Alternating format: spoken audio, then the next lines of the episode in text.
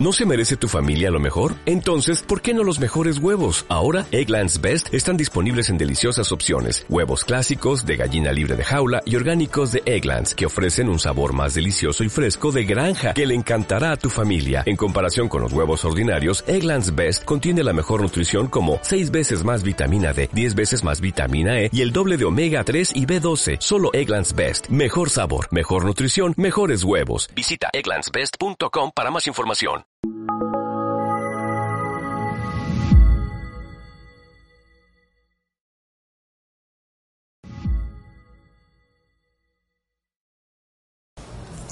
Nos quedábamos en la anterior meditación hablando de una idea que vamos a ir desarrollando durante las siguientes pláticas. Y será nuestro punto de referencia, que el amor de Dios por los hombres es el modelo de todo amor, también del amor entre los novios. Y que de hecho la historia de la salvación no es más que como la, historia de un largo noviazgo que Dios tiene con su pueblo y con cada una de las personas. Hoy vamos a dar un paso ya y entramos en los textos de la Sagrada Escritura, desde el comienzo. El comienzo, el primer libro de la Sagrada Escritura, el libro del Génesis, el origen. Y ahí se narra la creación.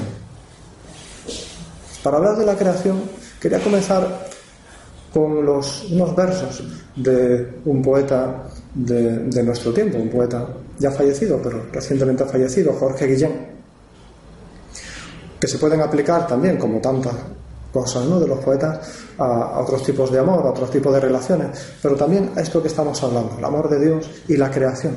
Él, uno de esos poemas, un poema conocido, ¿no? uno de sus versos, dice con mucha sencillez, no pasa nada, los ojos no ven, saben. El mundo está bien hecho. Son versos que a mí me gustan mucho porque tienen toda la fuerza, ¿no?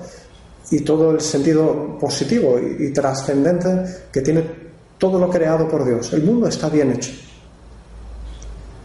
No pasa nada. Los ojos de Dios también los ojos de una persona enamorada no ven, sino que saben. Dios es amor. Y sus ojos no solamente ven, sino que saben. Dios es amor. Pero también nos dice la Escritura, y nos dice luego, con mucha más profundidad quizá, la teología, el Dios de los cristianos es un Dios que es amor, pero también es un Dios que es razón, sabiduría infinita. Dios hizo todo con infinito amor y con infinita sabiduría. El mundo está bien hecho. Por eso el libro del Génesis, la creación, todo lo creado, es como una obertura impresionante, ¿no? Podríamos decir, utilizando esa imagen de, de una sinfonía. Las grandes sinfonías tienen en la obertura como la entrada, el contenido, está ahí eh, pues eh, englobada lo que luego será el tema que se vaya desarrollando durante toda la obra. Igual pasa en la Sagrada Escritura, en el libro del Génesis, en esos textos primeros, esos primeros 11 capítulos especialmente, está también como metido en el, el, núcleo todo lo que va a ocurrir después. Dios creó el mundo por amor, para amar. Desde aquel momento, todo el origen de, lo creado está sellado por el amor de Dios. Y, un, amor que además es razonable, que no solamente ve, sino que sabe. Es una relación amorosa y que te alegra el corazón, igual que cuando nosotros pensamos en el origen de, del noviazgo. ¿eh? Cuando dos novios se conocieron en esos primeros momentos, cuando recuerdan aquellas primeras escenas, se les alegra el corazón. Se llenan de alegría porque recuerdan aquellos momentos y les gustaría como revivirlo. Igual pasa también cuando leemos en la Sagrada Escritura los textos de la creación.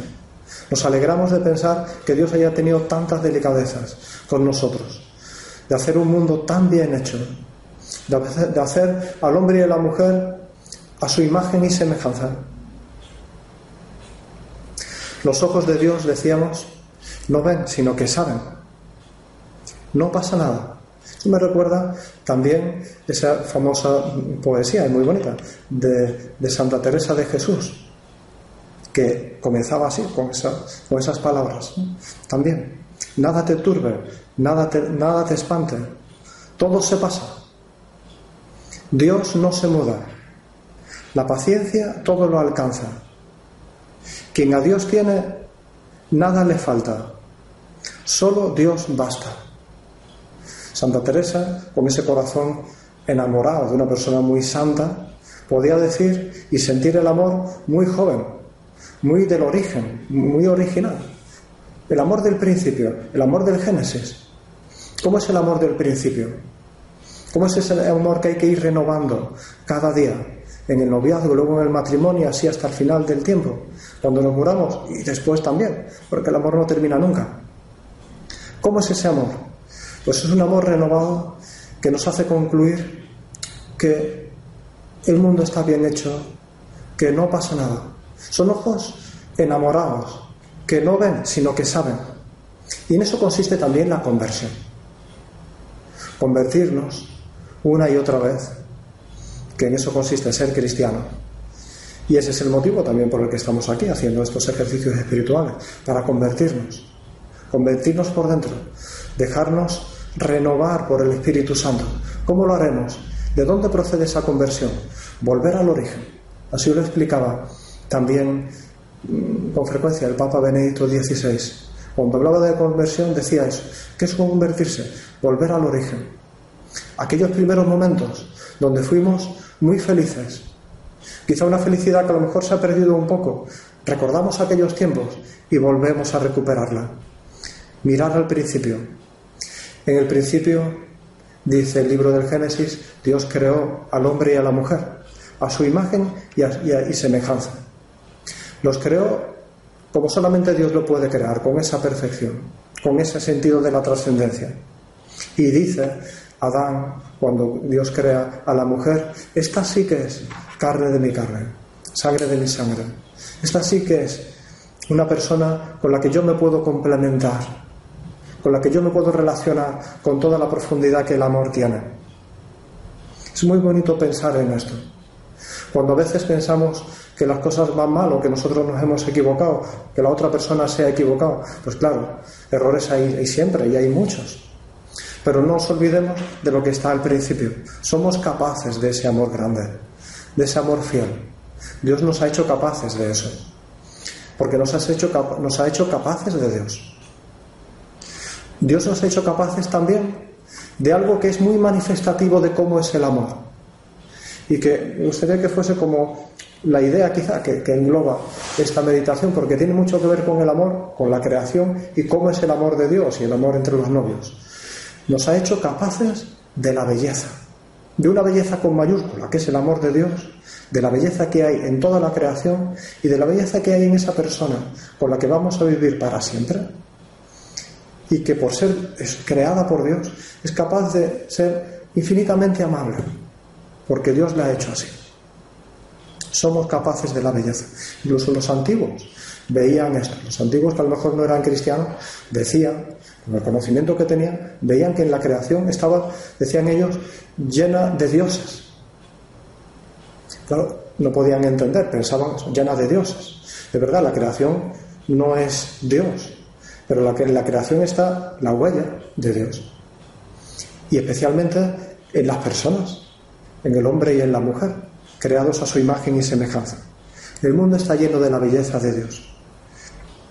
Con mucha claridad y con mucha fuerza, lo decía un escritor profundamente cristiano, Dostoyevsky, que de algún modo es como lugar común. Cuando se habla de la belleza, se habla de un libro suyo, El idiota, que es un libro en el que Precisamente el protagonista, que es, el idiota, es una persona pues que parece, pues eso, que está como, como, ida.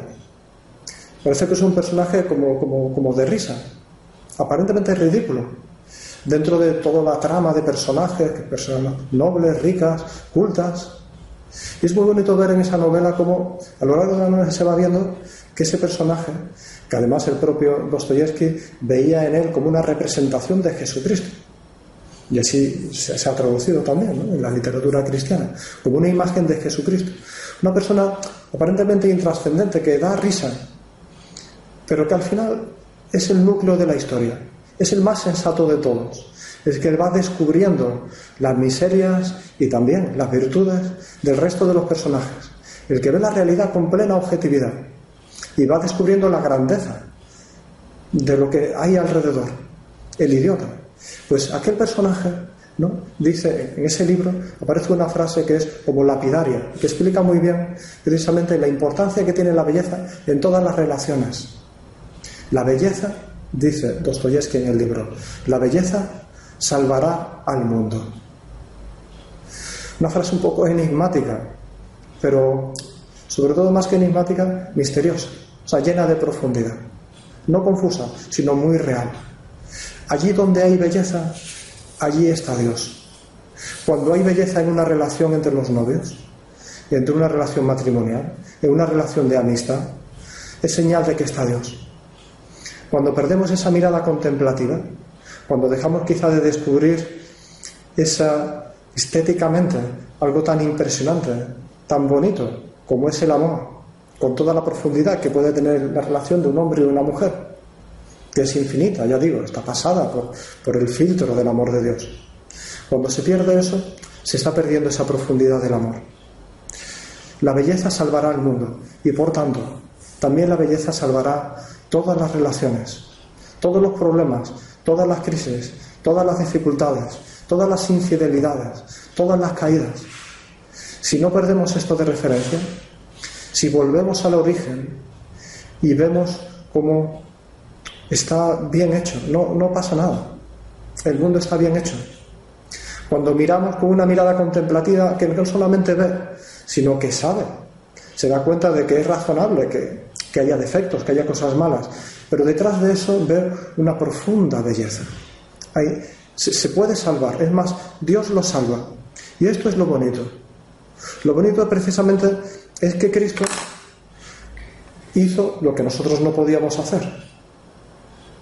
Transformar toda la miseria, toda la suciedad que el pecado de todos los hombres, de todos los tiempos, los nuestros, los nuestros de cada día, los que pueda haber en cualquier relación entre las personas. Cristo asumió toda esa suciedad, toda esa miseria, toda esa ignominia y la transformó. Transformó la, miseria y suciedad en salvación y belleza. Hizo una historia de gracia. Y a nosotros nos toca saber contemplar y disfrutar de eso que Dios nos ha ganado con su muerte.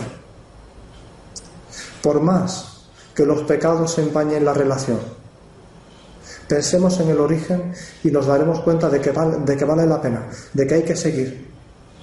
Cuando miramos ese comienzo y pensamos en la alegría de los comienzos, los proyectos juntos, pensar esa relación que iba tomando fuerza, que iba teniendo también un proyecto de familia, de fecundidad, de, fe, de felicidad, algo que tiene mucha fuerza. Eso es lo que no podemos perder. Sí es cierto. ¿eh? Hubo al comienzo de esa historia un pecado original y con él la concupiscencia, la ruptura de la armonía, el temor de la relación, pensando que quizá no podamos no llegar al final, los pecados, el veneno de la desconfianza, los estímulos de la carne, las pasiones, la sospecha de Dios, la sospecha de nosotros mismos, de la otra persona. Bien, todo eso, y por más que encontráramos, es cierto. Y cuando viene todo eso, y viene a la superficie, y a veces viene con fuerza, y a veces viene porque hay crisis a veces que duran, y duran tiempo, uno se pregunta, ¿quién salvará esa relación? ¿Cómo salir de esta situación? Porque lo que no podemos pretender es que nuestra relación sea permanentemente armónica. Uno puede pensar, Habrá momentos de dificultad, habrá momentos de crisis, ¿de acuerdo? Cuando vengan esos momentos, y lo sabrán, nos hacemos la pregunta, ¿quién salvará esa relación? La belleza. La belleza salvará al mundo. La belleza que es, que es Dios y la belleza que son esas relaciones de amor auténtico, original, bonito entre las personas, salvará esa relación. Dios lo sabe, lo supo siempre, lo sigue sabiendo. Por eso Él, en su confianza, nos podremos fundamentar siempre. nunca la perderemos. ¿eh? Podremos confiar siempre en su amor, siempre en su gracia.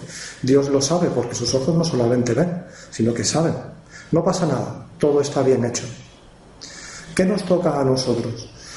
Pues hoy me gusta mucho recordar, creo que nos ayuda eh, bastante, ¿no? una idea que el Papa Benito XVI repetía con mucha frecuencia la utilizaba tanto en negativo como en positivo. A veces en negativo. Quizá lo utilizaba más en negativo cuando hablaba quizás de los problemas de la sociedad o de las infidelidades, ¿no? Cuántas veces él mismo tenía que, animar a los matrimonios y a darse cuenta que, que valía la pena, ¿no? E, el amor matrimonial, la fidelidad, el amor entre la pareja, que hay que ser fieles, vale la pena, se puede, ¿eh? aunque no, no, no hay que meterse por caminos de desaliento. Él solía decir que cuando pasaba así, a veces lo que ocurría era que pensábamos que, vivíamos como, como, si Dios no existiera. Lo aplicaba a toda la sociedad, a toda la civilización y a tantas cosas que quizá ocurren y quizá no son buenas. Hay tanta gente, decía él, que vive como si Dios no existiera. Pero en positivo. Pensémoslo en positivo. O sea, imaginemos lo que es verdad, que Dios existe, Vivamos nuestras relaciones así, como si Dios existiera. Aprendamos de Dios a tener esa mirada contemplativa, a contemplar la belleza externa de todo lo creado y de toda la criatura. Y si alguna vez no alcanzamos, no podemos alcanzar quizá ese asombro que la belleza nos tiene que dar, no solamente en la creación, sino en, las, en nuestra relación con tu novio, su novia. Pues si perdemos como ese canon de belleza que algún día tuvimos, al principio sobre todo, esos ideales, en, ese enamoramiento fuerte, en esos sentimientos fuertes, que son buenos, por lo menos para arrancar esa relación, si alguna vez la perdemos, pues trae aquí otras palabras también de otro poeta. Estamos hablando de belleza, que vamos a utilizar no, si no, si no es poesía. Los poetas saben hablar con pocas palabras, decir cosas muy grandes y muy profundas. Otro poeta que también habla mucho del amor y del amor humano, pero siempre se puede aplicar al amor divino, Pedro Salinas, que cuando pasaban estas situaciones también él aplicaba unas palabras a su amada, dirigiéndose a su amada, decía en unos famosos versos suyos, decía, diciéndole, dirigiéndose a su amada, le decía, yo no miro donde miras, yo te estoy viendo mirar. Yo no miro donde miras, yo te estoy viendo mirar. ¿Qué significa eso? Que cuando alguna vez la relación se empañe, las dificultades vengan. Cuando alguna vez también nuestra relación, incluso con Dios, quizá también pues se ensombrezca y se vaya diluyendo, se vaya perdiendo, tenemos que mirar directamente a la belleza de Dios. Mirar con los ojos de Dios. Mirar con las pupilas de Dios. ¿Cómo es el amor de Dios? Pues un amor con mayúscula, misericordioso, lleno de luz, lleno de alegría, lleno de entusiasmo. Y desde ahí, desde la mirada de Dios, desde los ojos de Dios, sí que podemos contemplar a nuestra novia o a nuestro novio y decir, realmente es mucho más bonito de lo que yo pensaba. Recuperamos esa mirada contemplativa, mirar con los ojos de Dios. Ese es el remedio. El remedio frente al problema que siempre tendremos. Eso que los médicos llaman la vista cansada, la vista cansada. Cuando uno no sabe mirar así, un médico te dice que, que tiene la mirada cansada, la vista cansada. Pues es verdad que los amores también pueden ser amores cansados, con ese cansancio quizá ilocalizable, porque no se puede situar, como no sea en el núcleo del corazón, ¿no? en el núcleo de alma, en el interior. Y de hecho es ahí en el interior del alma donde está la auténtica belleza, la belleza con mayúsculas, mucho más en el interior que en el exterior. Pues que le pidamos al Señor. Y es bueno empezar también, estamos en esta segunda eh, sesión, en nuestra meditación, pues comenzar haciendo también un buen examen de conciencia, que nos ayude a recuperar la inocencia, la ingenuidad, la belleza del amor primero, del amor primero con Dios y del amor primero también en vuestra relación de noviazgo. Y en general, saquemos el propósito de acudir al sacramento de la confesión cada día con mejor preparación, con mayor preparación. pensando que la confesión no es un tribunal donde nos van a acusar, sino que es un tribunal de misericordia, donde limpiar el alma, pero además donde Dios Padre nos envuelve de cariño y donde nos devuelve esa imagen, donde nos dice, el mundo está bien hecho, no pasa nada, todo, todo va bien. Pidámoselo también a la Virgen. La confesión es un tribunal de misericordia. La Virgen nos lleva siempre a ese amor misericordioso de Dios, porque los ojos de Dios son misericordiosos. Es lo mismo que le decimos a, la Virgen también, cuando rezamos la salve, esa oración tan bonita, tan tradicional, tan antigua. Vuelve a nosotros esos tus ojos misericordiosos. Los ojos de la Virgen son, como decíamos, de los ojos de Dios. Son ojos que no ven, sino que saben, saben que el mundo está bien hecho. Saben que vuestra relación es una relación llena de belleza y saben, nosotros también tenemos que recordar y disfrutar que esa, que esa belleza salvará al mundo y salvará siempre nuestra, nuestra relación por encima de todas las cosas.